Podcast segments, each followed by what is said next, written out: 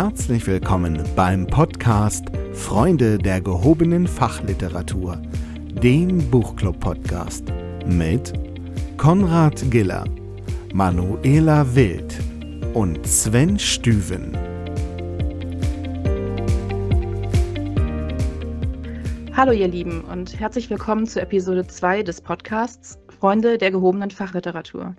Wir freuen uns, euch begrüßen zu dürfen. Wir, das sind Konrad Giller, Sven Stüven und Manuela Wild. Für diejenigen unter euch, die Folge 1 gehört haben und tatsächlich wieder eingeschaltet haben, eine kleine Info. Im Gegensatz zum letzten Mal sprechen wir heute nicht über ein Buch, sondern über drei Bücher. Das liegt daran, dass wir es nicht so richtig geschafft haben, uns auf ein Buch zu einigen bzw. zu synchronisieren. Beim letzten Mal sprachen wir über Turn the Ship Around von David Marquet. Conny, aufgrund deiner Buchauswahl für heute, fang doch bitte an. Ja, gerne. Ich habe mir Leadership is Language ausgewählt. Das ist das zweite Buch von David Marquet, erschienen 2020, weil ich finde, dass die beiden Bücher zusammengehören. Im ersten Buch, Turn the Ship Around, hat Marquet sein Leadership-Konzept dargestellt. Und ich denke, bei der Entwicklung dieses beeindruckenden Konzeptes kamen zwei Umstände zusammen, ohne die das alles so nicht passiert wäre. Der erste Umstand: Marquet wurde das Kommando über ein Atom-U-Boot der US-Marine übertragen, und das war das Boot mit der schlechtesten Performance über alle Leistungsbereiche und über alle Dienstgradebenen. Das schwarze Schaf der gesamten Flotte sozusagen und der Albtraum seines Flottenadmirals. Er hatte nur eine einzige Aufgabe: Machen Sie das Boot, machen Sie die Mannschaft wieder klar. Es gab für ihn und sein Admiral keine Alternative, als besser zu werden. Dafür bekam er ziemlich freie Hand, was seine Methoden anging, und das ist ziemlich krass, denn das Militär lebt ja von Regeln und Vorschriften und deren strikter Einhaltung. Der zweite Umstand ist aber noch viel verrückter. Captain Marquet hatte keine Ahnung von seinem neuen Schiff, denn er hatte sich ein ganzes Jahr an der Militärakademie auf die Übernahme eines völlig anderen Schiffes vorbereitet. Andere Bauart, anderer Auftrag. Der Befehl kam für ihn sehr überraschend. Also eine Mannschaft, die nicht performt und ein Kapitän, der sich auf dem Schiff nicht auskennt. Da ist die alte Command- und Kontrollmethode, ich sag Ihnen jetzt, wie Sie das machen, von vornherein zum Scheitern verurteilt. Sein Konzept, und so lautet auch der Untertitel des ersten Buches, A True Story of Turning Followers into Leaders, in der deutschen Übersetzung eine wahre Geschichte über Führung und darüber, wie Mitarbeiter zu Mitgestaltern werden. Sein Ziel waren eigenverantwortlich entscheidende und kooperativ handelnde Crewmitglieder. Ein Traum, oder? Und er hat es geschafft. Nach einem Jahr war sein Schiff das mit der am besten performenden Mannschaft in der gesamten Navy und das blieb es auch lange nach seinem Dienstende. Eins wurde ihm dabei schnell klar. Das ging auf keinen Fall mit den alten Sprachmustern aus der alten Welt der Zusammenarbeit. Und in seinem zweiten Buch Leadership is Language entwickelt er sein Konzept für eine wirkungsvolle Kommunikation über alle Hierarchieebenen. Sein Buch beginnt mit der Analyse, er ist halt ein Seemann, mit der Analyse eines Schiffsunglücks. Am 29. September 2015 befindet sich die El Faro, ein Containerschiff, auf der Fahrt von Jacksonville in Florida nach San Juan auf Puerto Rico. Sie nehmen den direkten Kurs östlich der Bahamas und das ist das Problem, denn vom Atlantik kommt ein Sturm auf die Bahamas zu, der stündlich an Stärke zunimmt. Und am Ende ist daraus der stärkste Hurricane seit 1866 auf den Bahamas geworden. Der Kapitän tauscht sich hin und wieder mit anderen auf dem Schiff über seine Möglichkeiten aus, bleibt aber bei seiner ursprünglichen Entscheidung, statt dem Hurricane auf einem sichereren Kurs westlich der Bahamas auszuweichen. Das hätte das Schiff und dessen Besatzung vermutlich gerettet. Das Bergungsteam fand den Voice Recorder von der Brücke. Das ist sowas wie die Blackbox den, aus dem Flugzeugcockpits. Und Marquet lässt uns die dramatische Situation auf der Brücke miterleben. Als nächstes entwickelt Marquet im Buch sein Konzept zur Kommunikation und die sich daraus ergebenden Gesprächsmuster beispielsweise für produktives Feedback, für kreative Diskussionen, für transparente und akzeptanzfähige Entscheidungsprozesse oder für Entscheidungen mit Verfallsdatum, damit man sie bequem an sich verändernde Rahmenbedingungen anpassen kann, ohne sein Gesicht zu verlieren. Ähm, Gesichtsverlust, das war übrigens eines der Probleme auf der El Faro, denn eine Kursänderung hätte ja bedeutet, dass der Kapitän sich zu Beginn falsch entschieden hat, einen Fehler gemacht hätte. Das konnte nicht sein. Und zum Schluss, am Ende des Buches, nimmt uns Marquet wieder mit auf die Elfaro und wir erleben, wie wir bei denselben Wetterbedingungen, aber mit den neuen Kommunikationsmustern leicht andere Entscheidungen treffen können und alle sicher Puerto Rico erreichen. Vielleicht mal ein paar Beispiele. Sinnvolles Feedback holen. Was fragt man am Ende zum Beispiel bei einem Workshop? Wie war's? Hat's gefallen? Oder sowas. Die Antwort ist Nicken, manche sagen noch ein paar nette Worte. Ja, wer nichts hören will, erfährt auch nichts. Aber wie wäre es mit der Frage, was würdet ihr im Workshop das nächste Mal ändern? Da erfährt man erstaunliche Sachen, die, die, die man gar nicht auf dem Schirm hatte. Das kann hart werden, ich habe selbst ausprobiert, das muss man wollen. Auf jeden Fall ein guter Ansatz, wenn man was verändern will. Nehmen wir das Beispiel Vorbereitung von Entscheidungen. Marquet sagt, wenn alle seiner Meinung sind, dann braucht er die anderen nicht. Aber wie ermuntert man Menschen dazu, Widerspruch zu äußern, wenn das in deren bisherigem Leben nicht erwünscht war und sich selten ausgezahlt hat? Das klappt, indem man einer oder mehreren Personen in der Runde die Rolle des Kritikers zuweist. Zustimmen ist für diese Person verboten, die Haare in der Suppe zu finden, das ist der Auftrag. Und irgendwann gewöhnen sich alle daran, Kritik zu äußern und machen es auch ohne diese Spezialbrille. Das hat mich übrigens an die Bonushüte erinnert und an Walt Disneys Kreativprozess. Man merkt nicht nur an dieser Stelle, dass Marquet viel gelesen hat und sich die Dinge zusammengesucht hat, die für ihn passen. Das ist Schuhari, der Weg des Meisters. Wenn wir noch bei den Entscheidungen bleiben. Oft braucht man eine schnelle Positionsabfrage zu einem Vorschlag. Die digitale Abfrage, wie findet ihr das, Daumen hoch, Daumen runter, führt im Normalfall auch wieder zu schmallippigen Antworten, geht schon eigentlich ganz gut, wenn es sein muss. Das reicht ja auch völlig aus, wenn es einem nur um eine pro forma Zustimmung zur Selbstberuhigung geht. Aber wenn ich wirklich etwas wissen will, dann hat Marquet eine bessere Idee. Er nennt sie First Vote, then Discuss. Erst abstimmen, dann über die Bewertung diskutieren. Fist to Five, also mit den Fingern von 0 bis 5 und dann abfragen, was es für die nicht ganz Überzeugten brauchen würde, um ihren Wert bis auf 5 zu setzen, was ihnen gegenwärtig fehlt. Sehr schnell, sehr auf den Punkt. Und eben ganz wichtig, Entscheidungen haben ein Verfallsdatum. Nichts ist für die Ewigkeit. Zu einem vorher festgelegten Zeitpunkt wird kontrolliert, ob die Rahmenbedingungen, die zu einer Entscheidung geführt haben, noch existent sind oder ob sie sich verändert haben. Die Rahmenbedingungen werden permanent gemonitort und wenn sie sich zwischendrin extrem verändern, wird früher neu beraten und entschieden. Im Fall der El Faro war, waren das die Stärke und die Geschwindigkeit des Hurricanes sowie die Richtung, in die er sich bewegt. Wichtig für Marquet, es wird nicht entschieden, ob wir so weitermachen wie bisher, sondern es wird neu entschieden. Es geht nicht um ein weiter so, sondern um ein wie jetzt. Es geht nicht um die alte Entscheidung, sondern um eine neue, Blick nach vorn. Ich glaube, das würde viele Entscheidungssituationen sehr entspannen. Als letztes Beispiel noch was Kleines, scheint marginal zu sein. Wie adressieren wir Aufgaben? Mit ich brauche oder mit ihr müsst oder mit wir stehen vor der Aufgabe. Marquet nennt das den Power-Gradienten, das Machtgefälle, das entscheidend ist für die Bereitschaft des Teams, sich zu engagieren und im nächsten Schritt eigeninitiativ selbst voranzugehen. How to Turn Followers into Leaders. Darum geht es in diesem Buch noch viel, viel stärker als in seinem ersten Buch. Und das ist für mich die ultimative Kommunikationsbibel. Eins noch zum Schluss. Ich habe den Eindruck, es gibt zwei Arten von Büchern. Die einen sind für Menschen geschrieben, die sich schon in die neue Welt der Zusammenarbeit hineinbewegt haben und die sich mit den neuen Begrifflichkeiten und Denkmustern vertraut gemacht haben. Die anderen sind eher für Menschen, die noch tief in der alten Welt der Zusammenarbeit stecken und die einen können mit den jeweils anderen Büchern nicht viel anfangen. Marquet ist gut für beide Seiten. Well done, Sir. Ich kenne das Buch ja auch und äh, ist ja kein Geheimnis, dass ich auch ein, ein großer Fan von Marquet bin. Eins äh, meiner ganz persönlichen Leadership-Idole. Und äh, du hast das wunderbar zusammengefasst, wie ich finde. Mal hinten angefangen, einmal die, die Art der Darstellung fand ich super anschaulich. Also einfach an einem echten Beispiel zu zeigen, was, was wir alle ja täglich so machen. In meiner täglichen Arbeit sind die Konsequenzen zum Glück nicht ganz so drastisch wie äh, hier in dem Buch. Und eben, wie man es besser machen kann, dieses Umfeld zu schaffen, in dem die Menschen sich nicht nur trauen, teilzuhaben, sondern auch teilhaben wollen. Und ihnen eben diese Türe aufzumachen. Das fand ich sehr bemerkenswert. Ich finde spannend, dass er praktisch diese Situation nochmal durchspielt. Und das, äh, Conny, was du erzählt hattest, dieses, dieses Werkzeug an die Hand zu geben, das, das finde ich sehr prägnant, was er getan hat. Ich habe das Buch mal durchgeblättert, ich habe es noch nicht komplett gelesen.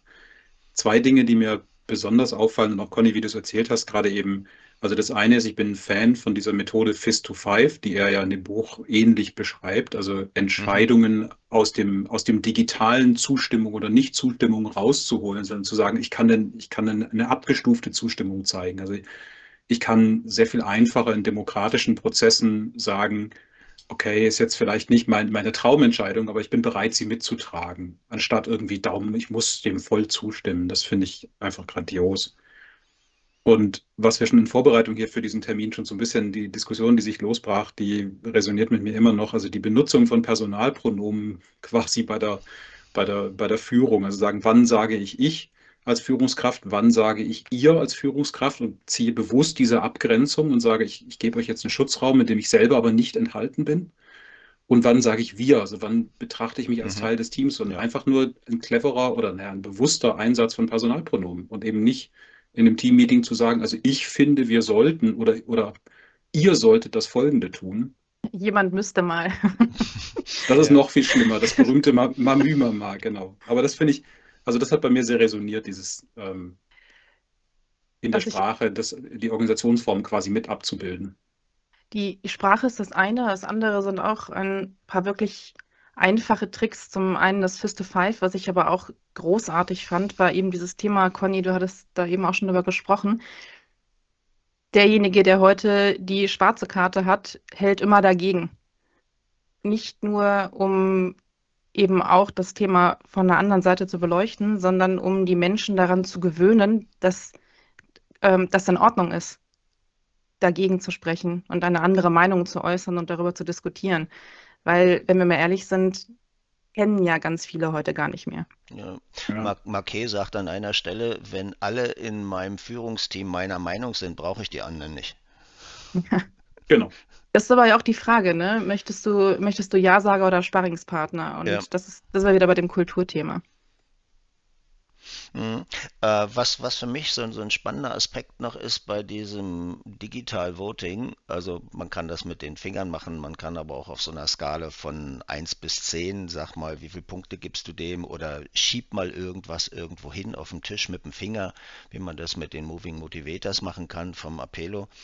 Ähm, der eigentliche Trick, der, der dabei passiert ist, solange ich nicht über Sachverhalte rede, sondern nur eine Zahl sage, die scheinbar völlig unabhängig ist von dem Sachverhalt. Ja, also wie fandest du das Mittagessen heute auf einer Skala von 1 bis 5?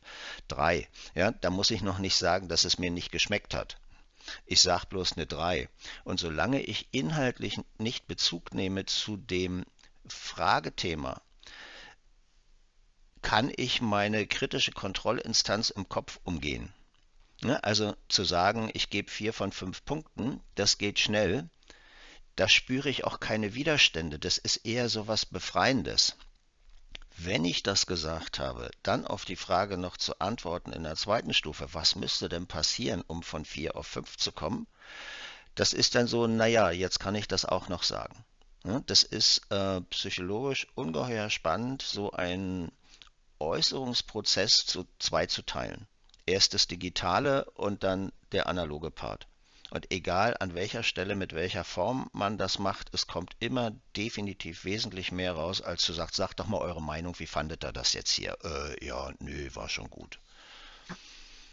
Oder ich, ich treibe die Leute ins zu sehr ins Verkopfte. Ne? Sag mal deine Meinung. Uh, was sage ich denn jetzt? Sprache als Abstraktionsmittel. Ich muss mir überlegen, wie ich das sage. Und schon ist es nicht mehr so wirklich meine Meinung, sondern ich fange an, Einflüsse einzubauen erwartungskonformes Antworten auf der sprachlichen Ebene. Ne?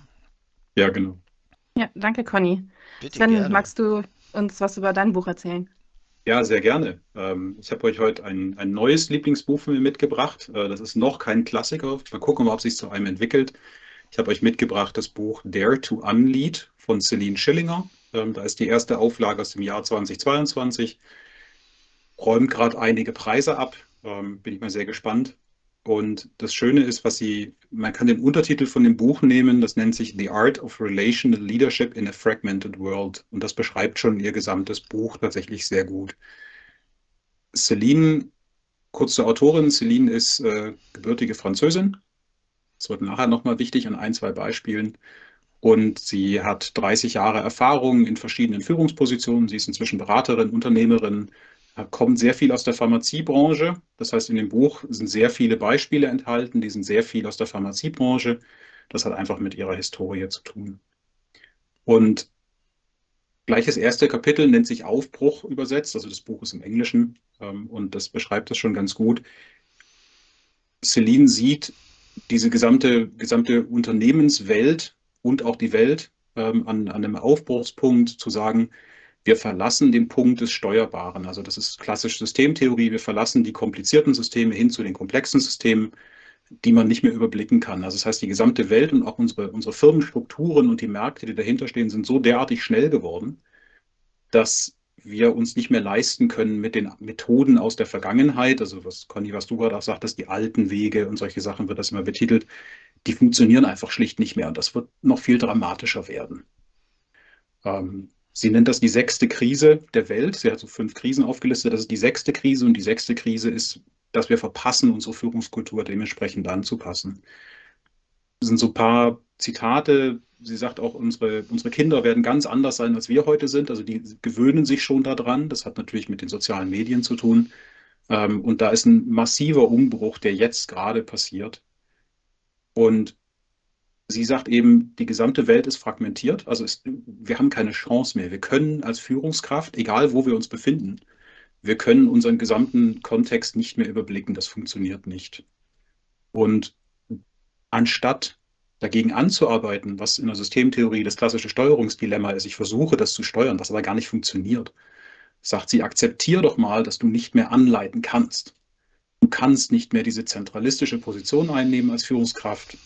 Akzeptier es mal und baue es mal aus.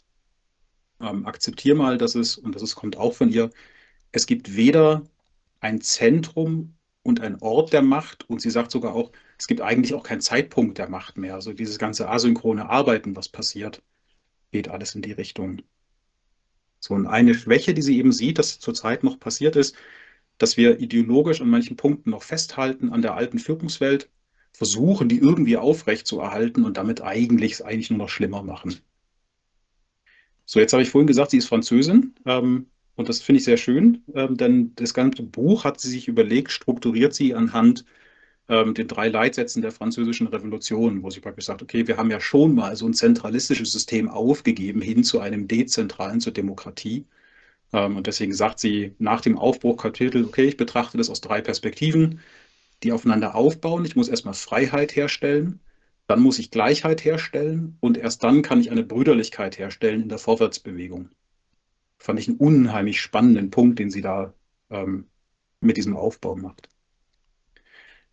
Ich würde mal kurz auf diese drei Kapitel eingehen. Ähm, Im Kapitel Freiheit sagt sie natürlich ganz klar wieder diesen Punkt, du kannst nicht ähm, du kannst nicht die alten Sachen verwenden. Sie geht noch einen Schritt weiter, also die alten Lösungen. Sie geht so einen Schritt weiter. Sie sagt, du darfst auch nicht Lösungen aus anderen, von anderen kopieren. Die, die haben das da drüben so gemacht, also machen wir das auch so. Und das ist auch klassische Systemtheorie. Das heißt ja immer, eine Lösung ist geprägt von dem Kontext, in dem sie sich befindet. Und das sagt sie praktisch auch. Also fangt jetzt nicht bitte an, irgendwas zu kopieren, sondern nehmt euch die Freiheit, was Eigenes zu entwickeln. Und nehmt euch die Zeit, was Eigenes zu entwickeln, weil das wird eure Lösung werden. Und versucht nicht, okay, wir haben keinen, wir können nicht mehr unsere eigene Vergangenheit benutzen, also benutzen wir die Vergangenheit anderer. Die ist vielleicht ein bisschen kürzer, aber die haben das erst gestern gemacht, was die gemacht haben, aber trotzdem versucht ihr schon wieder zu kopieren. Was mir sehr gefällt, ist, sie betrachtet dann diese Freiheit auf zwei verschiedenen Ebenen. Ähm, sie sagt zum einen natürlich das klassische, und deswegen gefällt mir das so gut, deine eigene Freiheit beginnt erstmal in dir als Führungskraft, als Person. Also erstmal als Person. Ähm, das kennen wir ja von diesem Search Inside Yourself Buch von Google und ähm, New Work Needs Inner Work von Breitenbach. Ähm, Gibt es ja sehr viele gute Bücher drüber. Und sie sagt auch bewusst, und das resonierte bei mir mit dir vorhin, Conny, du als Führungskraft musst jetzt auch anfangen, aus diesem System, in dem du dich befindest, deine Lösungen wieder auszubauen, weil du wirst in der Vergangenheit deine Lösungen reingegeben haben. Das so ist, war Führung angelegt. Also musst du die bewusst auch wieder entfernen, um diese Freiheit herzustellen. Und dann geht sie nämlich in diesen zweiten Schritt über von Freiheit und sagt, und wir haben eine gemeinsame Freiheit. Also ich selber muss mich von meinen Gedankenmustern befreien, dann muss ich das System von meinen Gedankenmustern befreien und die Leute auch befähigen, frei zu sein. So, ich gucke gerade noch mal so ein bisschen auf meinen Mitschrieb hier. Ähm, ganz spannend ist, sie geht an dem Punkt schon so ein bisschen auf den Begriff Identität ein. Der wird erst später wichtig in dem, in dem Brüderlichkeitsbeispiel, aber auch schon bei, bei Freiheit. Sie sagt, du kannst nur ähm, eine, eine, gemeinsame Identität entwickeln, wenn du erstmal frei bist ähm, und dann diese gemeinsame Identität aufbauen. Jetzt leitet sie über in die Gleichheit. Und das finde ich tatsächlich das spannendste Kapitel von dem Buch, was ich nicht gedacht hätte. Am Anfang denkt man sich so, ja, ja, wir sind alle gleich, ist schon logisch, ähm, wir müssen alle gleich behandeln, raus mit der Hierarchie. Und darauf geht sie aber ganz bewusst nochmal ein. Sie sagt eben auch diese, also nicht nur, dass wir die Hierarchie entfernen und der Chef nicht mehr besser oder die Chefin nicht mehr besser gestellt ist, bringt sie auch viele Beispiele, wo das so schleichend immer noch drin ist und ganz bewusst, und das resoniert bei mir sehr stark, dieses, dieser Begriff Change Management. Sie sagt, Change Management also wenn du versuchst, einen Change zu steuern, erhebst du dich schon wieder über, die, über alle, in, die sich in diesem Systemkontext befinden, indem du sagst, ähm, ich weiß es ja besser, da, es geht links lang und ich helfe euch, ich hole euch ab und wie diese Begriffe alle immer heißen. Und das ist für mich immer so die Unterscheidung zwischen Change Management und Transformation. Eine Transformation ist völlig gleichgestellt. Change Management heißt, der Weg ist schon festgelegt und ich versuche alle davon zu überzeugen, dass der toll ist. Äh, Sven, das ist ja genau das, was ich zitiert habe beim, beim Lenkioni. Ne? Du musst den genau. Leuten klar machen, das. Ja, wunderbar. Genau. Und, und damit hast du sofort wieder die Hierarchie drin, du hast die Limitierungen drin und das ist ja genau, was sie loswerden will. Diese Limitierungen sagen, nein, äh, es kann nicht mehr diese einzelne Person diesen Überblick haben, das funktioniert nicht. Du musst es erarbeiten. Und was ich so spannend fand, also wirklich für mich das Highlight von dem ganzen Buch ist, sie setzt sich mit dem Begriff Diversität auseinander. Und natürlich sind wir alle, glaube ich, inzwischen an dem Punkt, dass wir, also, also dass Diversität auch einen Geschäftswert hat, unabhängig davon, dass er menschlich absolut ähm, förderungswürdig und, und, und, und da sein muss. Aber dass es auch ganz klar eben einen Mehrwert hat fürs Business. Das heißt, wenn du in so eine gemeinsame Bestimmung gehen willst, Manuela, was du vorhin sagtest, hilft es dir nichts, wenn da sieben Leute sitzen, die alle der gleichen Meinung sind. Das, okay, dann kann man das auch sein lassen. Was ich so spannend fand, ist, dass sie sagte, man muss ein bisschen aufpassen mit Diversität, Diversität ist praktisch die erste Vorstufe zur Brüderlichkeit. Ähm, und zwar, eine Brüderlichkeit setzt Gemeinsamkeit voraus. Und was dir passieren kann, ist, dass in so Netzwerken rund um Diversität, die auf Diversität gebaut sind, sich plötzlich Schnittmengeninseln bilden. Und was dir dann halt passieren kann, und ich sage das so ein bisschen flapsig, na, da drüben treffen sich die Norddeutschen, da treffen sich die Süddeutschen und da treffen sich die aus Mitteldeutschland. Das wolltest du ja auch nicht. Ähm, also das finde ich unheimlich spannend. Das beleuchtet sie ein paar Mal, dass man da eben bewusst drauf gucken muss, das wieder aufbrechen muss und sagen muss, natürlich habt ihr eine gemeinsame, eine Gemeinsamkeit, aber reicht denn eine örtliche Gemeinsamkeit oder was auch immer man sich dann ausdenken kann? Und dann, dass diese, diese Inseln sich nicht wieder verfestigen, nur halt aus einem Diversitätsgedanken heraus. Fand ich unheimlich spannend. Das klingt in der Tat sehr spannend. Ich muss ja zu meiner Schande gestehen, ich habe das Buch auch hier liegen. Und ich habe angefangen, es zu lesen. Wir hatten ja zwischenzeitlich auch mal darüber gesprochen und ich habe rausgehört, dass du sehr begeistert davon bist. Es ist nicht so, dass ich diese Begeisterung nicht teile. Dennoch habe ich mich sehr schwer mit dem Buch getan. Ich, das, kann, das kann ich nachvollziehen. Es ist super anspruchsvoll geschrieben, was ich erstmal grundsätzlich gut finde. Ich habe zwischendurch an meinen Englischfähigkeiten gezweifelt, weil ich dann doch das ein oder andere Wort nachschlagen musste. Ähm, ich werde das auf jeden Fall noch irgendwann zu Ende lesen. Es wird eine Weile dauern, weil es ist halt was, was sich für mich nicht so mal eben nebenbei liest. Also erfordert wirklich eine gewisse Konzentration. Nein, ähm, ich parke mal kurz das vierte Kapitel zur Seite und gehe mal kurz auf die Buchstruktur ein. Absolut. Also ähm, Celine hat sehr viel Erfahrung, das merkt man in diesem Buch. Ähm, das ist gespickt mit Beispielen. Es benutzt natürlich auch viele englische Begriffe, die man äh, nicht so als Non-Native Speaker benutzt, aber es ist gespickt mit Beispielen. Und man braucht eine Zeit lang, bis man akzeptiert, dass sie unabhängig von dem theoretischen Kontext und der Diskussion immer wieder Ausflüge macht und dann sagt, und bei der Firma habe ich das gesehen, bei der Firma habe ich das gesehen, bei der Firma habe ich das gesehen. Und nirgendwo in dem Buch macht sie eine klare How-to-Anleitung. Also dieses Buch eignet sich für Leute, die diesen Hintergrund mögen und verstehen wollen und Inspiration wollen. Dieses Buch eignet sich definitiv nicht, wenn man ähm, eine ganz klare Anleitung will, wie, wie mache ich das jetzt ganz genau.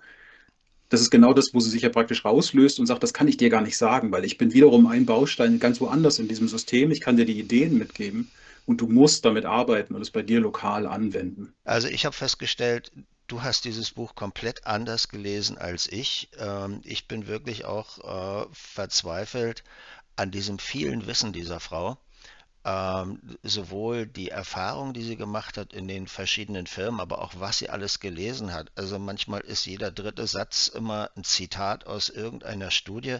So am Rande, was ich bei diesen amerikanischen Studien, die, die sie ja meistens zitiert, so fantastisch finde, ist, die haben alle so einen schön pragmatischen Titel. Da weißt du, wenn du den, den Titel der Studie liest oder des Artikels sofort, worum es geht.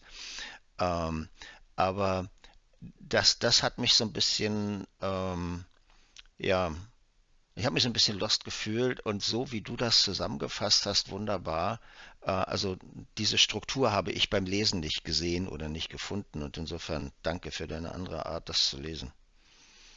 Es ging mir am Anfang ganz genauso. Also am Anfang habe ich auch angefangen zu lesen und die ersten Seiten, die Einführung super spannend und ich wollte immer weiterlesen. Ich habe das Buch von einem Freund empfohlen bekommen, der sagte, du wirst es lieben wo ich dachte, an einem gewissen Punkt, so nach 30, 40 Seiten, dachte ich so, das kriege ich noch nicht so ganz rein. Warum sagst du, ich will das, ich werde das lieben und ich habe auch so Leseschwierigkeiten.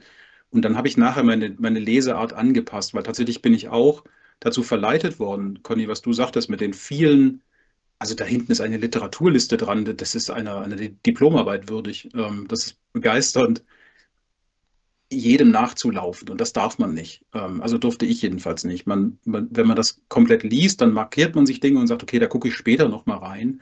Oder auch so eine Firmengeschichte liest man vielleicht nur mal quer, mal kurz drüber, weil sie jetzt bei einem selber nicht so resoniert, aber man liest die Hintergründe wiederum mehr. Deswegen, das ist absolut nicht, also Marquet hat einen ganz anderen Stil zu schreiben mhm. oder Mark Poppenborg hat einen ganz anderen Stil zu schreiben. Das hier ist wirklich geballtes Wissen ähm, und ist begeisternd. Ich würde kurz zum Abschluss noch mal ganz kurz das, äh, dieses Brüderlichkeitskapitel noch mal, also wir waren gerade eben noch bei, mhm. bei, ähm, bei der Freiheit, bei der Gleichheit und dann geht es über in die Brüderlichkeit und die Brüderlichkeit ist diese Vorwärtsbewegung. Also wir brauchen eine gemeinsame Identität. Da geht sie dann bewusst darauf ein, so jetzt, jetzt kommt das Problem der Führungskräfte auf der persönlichen Ebene, dass es halt dann Territorien abgesteckt werden. Nein, das ist meins. Ähm, und das geht natürlich völlig gegen eine Brüderlichkeit. Ähm, das fand ich unheimlich spannend und, und als ein Hemmnis für Netzwerkarbeit, die da drin sind. Ähm, sie geht sehr auf den Punkt ein, dass man eben Vertrauen aufbauen muss, also emotionale Führung, ähm, da eben sehr reingehen, auch sehr, sehr viel mit Gefühlen und, und, und ja, Wahrnehmung von Gefühlen umgehen muss. Hat interessanterweise kurz mal so auf, den, auf die klassische ähm, HR-Rolle so ein bisschen draufgehauen, und man sagt, naja, jetzt versuchen meistens so die, die Firmen eine zentrale HR-Rolle da ins Spiel zu bringen, die sich dann so ein Chief Happiness Officer oder sowas wieder kümmert, was, was aber schon wieder zentral ist. Aber du sagst, das, das kann nicht funktionieren. Also das ist, das, das wird nie funktionieren. Und sie geht unheimlich jetzt, also ich, ich höre dann auch gleich auf, ähm, auf diesen Begriff Identität ein und sagt, nur mit dieser gemeinsamen Identität kriegst du diesen Aktivismus und die Vorwärtsbewegung da rein. Nicht nur einen verhaltenen Aktivismus, ich sitze hier und motze. Ähm, klar, sie geht auch kurz ein auf Purpose Washing, alles hat einen Purpose äh, was nicht bei drei auf dem Baum ist. Aber sie hat auch sehr schöne Beispiele und deswegen, was ich am Anfang sagte, sie ist Französin. Sie macht das so am Beispiel der Gelbwesten. Wäre sie jetzt eine Deutsche, hätte sie wahrscheinlich über die Querdenker geschrieben, was vielleicht nicht unser rühmlichstes Beispiel ist. Aber diese Muster kann man da sehr gut erkennen. Und sagen, okay, was ist da passiert? Die gemeinsame Identität reingelenkt in die Vorwärtsbewegung auf, aufgrund der Brüderlichkeit. Ähm, also unheimlich spannendes Buch. Ich habe eine Frage noch zum, zum Titel. Dare to Unlead. Ähm, Meint sie jetzt wirklich, dass man nicht mehr führen soll oder ist das eher so ein Augenzwinkern, äh, das alte Führen geht nicht mehr und wie das neue Führen gehen könnte? Im Prinzip beides. Also sie sagt ja schon, also führen wenn man diese klassischen Bilder kennt, die so bei Social Media an einem vorbeirauschen, mit dem, welche Führungsmethoden gibt es denn, dann gibt es ja auch immer dieses klassische Bild von einem Leader, der so vorne, vorne anstürmt und so sagt, da geht's lang und so.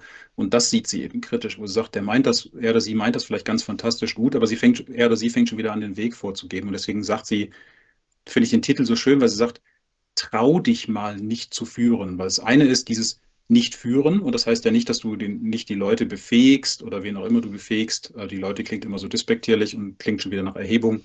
Ähm, schön finde ich eben auch dieses Trau dich mal, weil das geht dann wieder auf dieses Innere. Sozusagen du als Führungskraft, warum steckst du dein Territorium ab? Warum ist das nötig? Warum?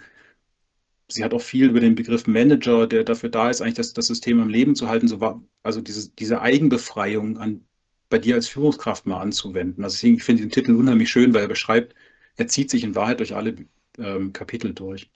Sind wir auch sofort wieder beim, beim ersten Buch von Marquet, weil eine seiner seine wichtigste Erkenntnis überhaupt auf diesem Schiff, was er dann übernommen hat, war, ähm, ich kann auf diesem Schiff keine Befehle geben, weil ich keine Ahnung habe von diesem Schiff. Ja, und das war nicht einfach nur eine intellektuelle Entscheidung, die er irgendwann eines, an, in einer schlaflosen Nacht gefallen hat, sondern sie war das Ergebnis einer desaströsen Handlung. Ja, als, als er eine, eine, ein Befehl gegeben hat, den seine Leute nicht ausgeführt haben, weil der nicht ausführbar war, weil er denen eine Aufgabe gegeben hat, die auf diesem Schiff nicht umsetzbar war. Und da hat er gesagt, wenn ich so wenig Ahnung von dem Kahn habe, kann ich keine Befehle geben. Und das ist für mich so das Spannende. Das eine ist vielleicht diese, diese ja, intellektuelle Herausforderung. Denk doch mal drüber nach, was wäre, wenn du nicht mehr führen würdest. Ich glaube, Menschen brauchen für so einen Schritt immer irgendein drastisches Erlebnis, wo sie sagen, so geht's nicht weiter und jetzt bin ich an der Stelle, mich mit diesem neuen Ansatz mal zu beschäftigen, weil solange wir Menschen glauben, mit dem bisherigen Ansatz kommen wir noch halbwegs gut durch, machen wir es halt, ne? Ja, der äußere Zwang hilft immer bei der, bei dem, beim Change oder bei der Transformation, genau. Und das ja. hat sie, in, hat sie in dem ersten Kapitel so ein paar Beispiele drin, wo sie sagt, und da hat man gesehen, dass das nicht mehr funktioniert in dem Unternehmenskontext. Wichtig finde ich den Punkt, den habt ihr beide jetzt schon angesprochen, dieses Ernstgemeinte. Also nicht wasch mich, aber mach mich nicht nass, sondern eben das wirklich zulassen, loslassen, das Vertrauen da reingeben. Das sind nicht ganz wichtige Punkte. Ja, äh, danke Sven. Also du hast mich auf jeden Fall nochmal motiviert, dem Buch eine weitere Chance zu geben. Das Wie freut gesagt, mich. Irgendwann werde ich das auch durchschaffen. Es wird ein bisschen dauern, fürchte ich. Sag mal, kann das sein, dass das ähm, vielleicht so für Leser wie ähm, Manu und mich eher sowas ist, was auf dem Nachttisch liegt und wo man immer mal so drei, vier, fünf Seiten liest zur Inspiration, anstelle von, da muss ich jetzt durch? Ich würde beide, also ich würde nicht sagen, da muss ich jetzt durch. Ich würde aber einladen, am Anfang mal wie so einen kleinen Sprint in das Buch zu machen, bis man sich so seine Leseweise da drin gefunden mhm. hat. Ähm, und dann stimme ich dir zu, dann auf den Nachttisch legen und immer wieder mal reinlesen. Aber es ist so ein bisschen wie bei Herr der Ringe, die ersten 60 Seiten muss man überleben. ähm, und dann, dann, dann geht's los. Okay, danke. Ja, danke, Sven. Äh, ja, das ist jetzt ein krasser Kontrast zu meinem Buch, das ich mitgebracht habe. Das ist nämlich eher leichte Lektüre, muss man sagen. Und zwar äh, Simon Sinek, Start with Why. Das steht seit Ewigkeiten auf meiner Leseliste. Ich habe es zahlreiche Male empfohlen bekommen und folge Simon auch auf LinkedIn und dachte, es wird dann jetzt doch mal Zeit, äh, mir dieses Buch zu Gemüte zu führen. Und ähm, ja, Worum geht es? Wer mich kennt, hat von mir sicher schon mal sowas gehört wie, man verbringt nirgendwo so viel wache Zeit wie auf der Arbeit und daher sollte man das, was man tut, auch gerne tun. Das sage ich tatsächlich relativ oft. Und grob geht es darum in diesem Buch um Inspiration und um große inspirierende Führungspersönlichkeiten. Und Sinek spricht darüber, was diese Menschen von anderen Menschen unterscheidet, nämlich dass sie gänzlich anders denken, handeln und kommunizieren als alle anderen. Was ich ganz spannend fand, war, wie er das erklärt hat, nämlich mit dem Golden Circle. Wenn wir uns also einen Kreis vorstellen mit drei Ringen, steht in der Mitte das Warum, dann kommt das Wie und außen das Was. Und er spricht darüber, dass die meisten Menschen von außen nach innen kommunizieren. Und zwar sagen sie, was sie tun, vielleicht auch, wie sie das machen. Vielleicht sagen sie sogar auch, warum sie das machen. Aber die wirklich inspirierenden Menschen kommunizieren von innen nach außen. Deswegen auch der Titel des Buches Start with Why. Und wie viel Authentizität das mit sich bringt, dass man Menschen anspricht, die die gleichen Werte vertreten wie man selbst. Und ähm, es ist sehr, sehr amerikanisch, das Buch. Er spricht sehr viel über äh, Unternehmer, hat zahlreiche Beispiele, die er da heranführt. Aber es lässt sich genauso auf äh, Führung und Mitarbeitende übertragen, weil es einfach darum geht, einen Teil des Gehirns anzusprechen, der die Entscheidungen trifft.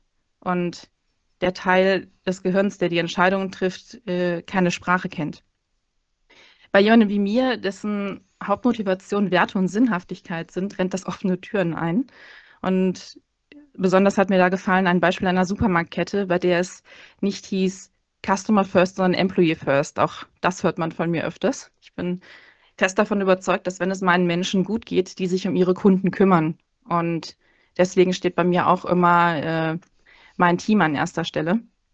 Und das führt er dann tatsächlich sehr anschaulich äh, heran, dass diverse Börsenbeobachter und vermeintliche Finanzexperten sagen, oh, es geht nicht, ihr investiert viel zu viel in eure Mitarbeitenden. So, warum sind denn die alle krankenversichert? Und äh, stellt dem gegenüber dann die Rendite, die man dort gemacht hätte über einen bestimmten Zeitraum, wenn man in dieses Unternehmen investiert hätte oder eben auf der anderen Seite Beispiel Walmart, die nachdem ihr Gründer, der dieses Warum verkörpert hat, verstorben ist, eben gänzlich ihren Kurs geändert hat. Zahlreiche Skandale, die sie damals begleitet haben. Ja, das fand ich extrem spannend. Ich habe das eben schon mal gesagt, das Buch ist super, super amerikanisch und auch Apple darf da mehr als einmal als Beispiel erhalten. Aber es ist wirklich sehr leicht zu lesen und mir hat eben dieser Ansatz sehr gut gefallen, mit dem Warum zu beginnen nicht irgendwas aus einem Selbstzweck heraus zu tun. Und es gab eine ganz gute theoretische Erklärung dafür, warum ich auch manche, egal ob Menschen oder Unternehmen, authentischer finde als andere. Und es hat mir auch bei der Selbstreflexion geholfen. Ich habe mich nämlich erst jüngst dann wieder dabei erwischt, wie ich von außen nach innen kommuniziert habe. Jetzt ist die Frage, muss man dieses Buch gelesen haben? Das ist ein entschiedenes Vielleicht. Es gibt da einen sehr berühmten TED-Talk mit dem äh, Simon auch äh, international bekannt wurde. Und ich kannte diesen TED Talk tatsächlich nicht. Ich habe erst das Buch gelesen, habe mir den TED Talk dann danach angeschaut und das war so ein bisschen wie wenn man eine Netflix-Serie sieht, die auf einem Buch basiert, das man kennt. Da kam mir dieser TED Talk dann sehr komprimiert und gehetzt vor. War die Entstehungsreihenfolge andersrum und könnte ich mir auch vorstellen, dass jemand, der den TED Talk kennt und dann dieses Buch liest, sich fragt, warum habe ich dafür jetzt ein Buch gebraucht, auch wenn es nur 200 Seiten hat. Alles in allem fand ich es tatsächlich aber recht inspirierend und das ist auch so seine Kernbotschaft. So mach, mach das, ähm, was dich inspiriert und womit du andere Menschen inspirieren kannst. Und auch wenn der Inhalt des Buches doch recht überschaubar ist, habe ich es wirklich gerne gelesen und diese Botschaft gefällt mir einfach sehr gut.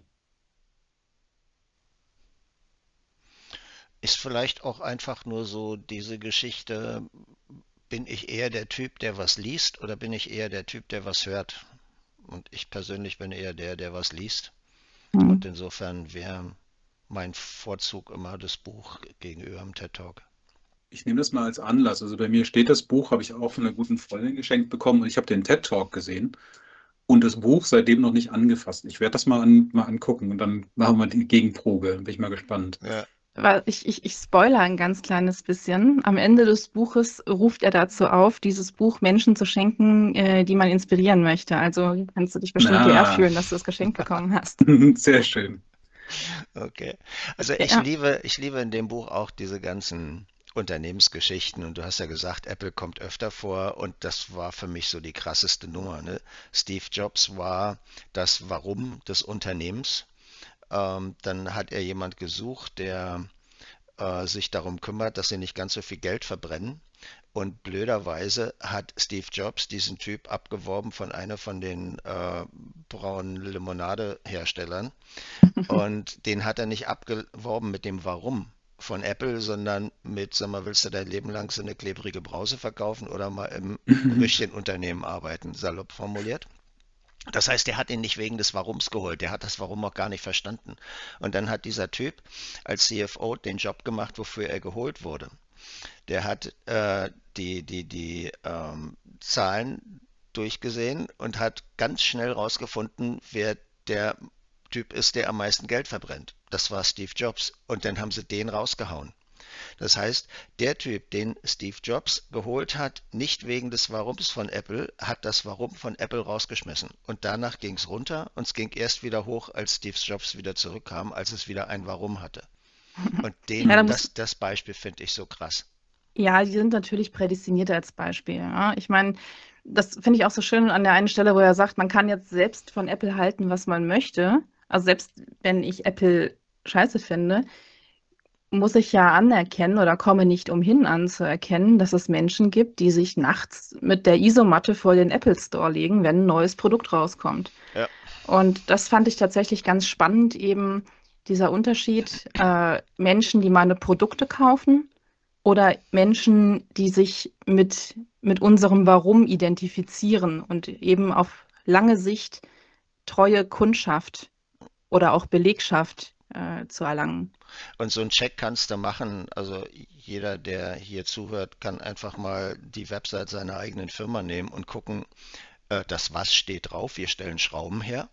Das Wie steht eventuell auch drauf. Äh, wir machen das auf eine ganz ursprüngliche Art und Weise, aber das Warum steht ganz selten da. Warum machen wir Schrauben? Und das, das merkt man dann in allem. Aber ich würde es gern bisschen pragmatischer wieder machen, weil das klingt jetzt so wie so eine tolle Philosophie, kann man sich mit beschäftigen und sowas alles. Ich hatte letztens ein, ich nenne es mal, eine Havarie-Moderation für ein Team, wo Scrum eingeführt werden sollte und irgendwie wollten die Leute alle nicht so richtig das mitmachen, was der Scrum-Einführer davor hatte. Und dann habe ich mir so die Arbeitsboards angeguckt, wo, wo auch drauf ähm, dokumentiert war, wie sie diese Scrum-Einführung gemacht haben, mit welchen Themen sie sich beschäftigt hatten. War alles wirklich wunderbar bis ins letzte Detail. Ähm, alle Ereignisse von Scrum, alles, was du da berücksichtigen äh, kannst und musst, war da drauf. Das Einzige, was gefehlt hat, was bei dieser ganzen Schulung, Information, Workshops, wie auch immer ihr das nennen wollt, nicht vorkam, war das Warum. Es wurde an keiner Stelle darüber geredet, warum es sinnvoll sein könnte, dass dieses Team sich mit Scrum beschäftigen soll. Und das war so wie, ja, vielmehr wie Schuppen aus den Haaren. Ja. Ähm, ganz, ganz viel Input, nur der wichtigste Punkt, der hat gefehlt. Hm. Ja. ja, da sind wir wieder bei dem Thema Commitment oder Compliance. Ne? Fühle ich mich in der Dienstanweisung verpflichtet oder äh, zeichne ich mich dem gemeinsamen Ziel verantwortlich? Wenn mhm. das gemeinsame Ziel nicht bekannt ist, dann habe ich diese Möglichkeit gar nicht.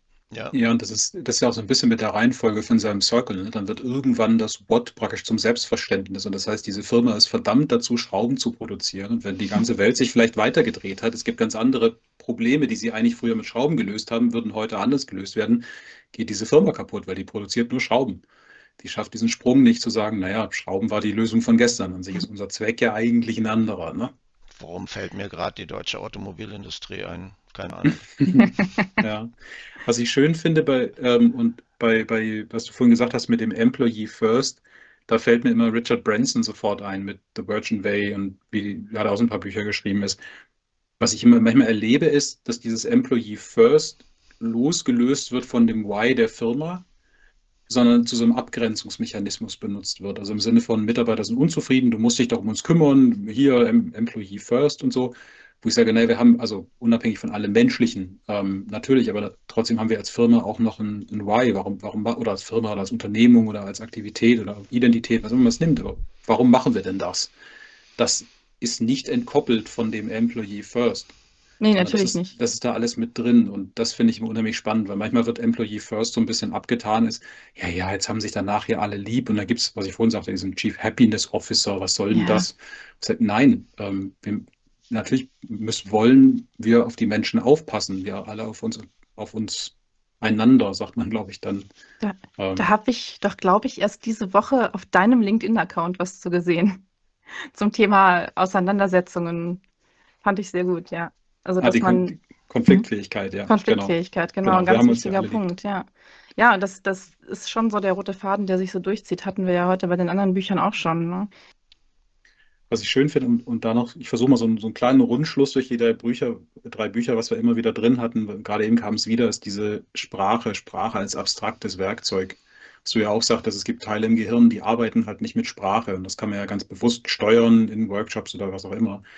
Aber es ist wieder dieser Punkt, man muss sehr auf Sprache achten, wann man sie einsetzt, wie man sie einsetzt. Finde ich immer wieder spannend. Ja, total wichtig. Ja, ähm, das ist eine äh, schöne Überleitung äh, zu der letzten Frage, die wir haben, die ich jetzt gerne in die Runde gebe. Conny, vielleicht magst du wieder anfangen. Fass doch bitte nochmal zusammen. Für wen ist das Buch? Leadership is Language ist ein Buch für jeden, der die Kommunikation mit seinem Team verbessern will und egal auf welcher Seite, ja, egal ob du der Chef bist oder ob du einfach ein Teammitglied bist, du kannst diese Sprache genauso verwenden und prägst damit Denkmuster. Und für alle, die zu besseren Entscheidungen kommen wollen, die das Team auch wirklich mitträgt. Also eigentlich jeder. Geht, geht sogar zu Hause. Also das, das ist das Fantastische. Viele Sachen davon kannst du auch in der privaten Kommunikation umsetzen.